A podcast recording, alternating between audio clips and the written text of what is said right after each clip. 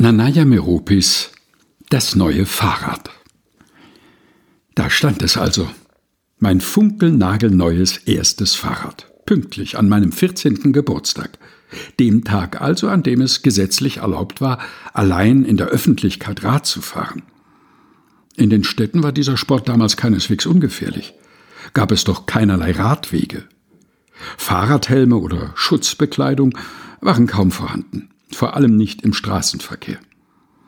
So kam mir einige Tage nach diesem bedeutenden Geburtstag der Gedanke, ich könnte in der riesengroßen Werkstatt meines Großvaters mit dem Rad trainieren. Schon bald begann ich die ersten Trainingseinheiten.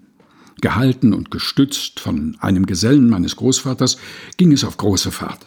Im Slalom, um die Hobelbänke, Schleifmaschinen und halbfertigen Möbelstücke herum, etliche Runden durch die langgestreckte Räumlichkeit. Immer, wenn es meine Schul- und Lernzeiten erlaubten, übte ich das Hindernisfahren in der Werkstatt.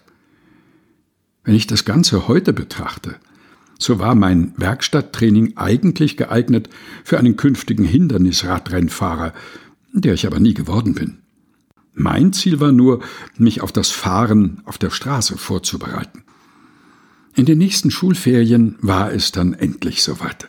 Begleitet von Verwandten übte ich auf einer verkehrsarmen Straße das freie Fahren, immer gehalten von einem Erwachsenen. Ich probierte ein paar längere Strecken.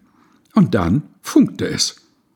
Mein Onkel gab mir einen kleinen Stoß, ich radelte weg, mein Onkel rannte neben mir her, ich aber wurde immer schneller und er kam mit meinem Tempo nicht mehr mit. Ich fuhr 100 Meter, 200 Meter und landete schließlich in einem Straßengraben voller Brennnesseln. Während meine Zuschauer vor allem um meine Gesundheit besorgt waren, nahm ich das Rad, stieg wieder auf und ab diesem Zeitpunkt konnte ich Radfahren. Ganz allein. Nanaya Meropis Das neue Fahrrad. Gelesen von Helga Heinold. Aus Lebenslichtspuren. Ein Buch mit einem Geheimnis. Engelsdorfer Verlag, Leipzig.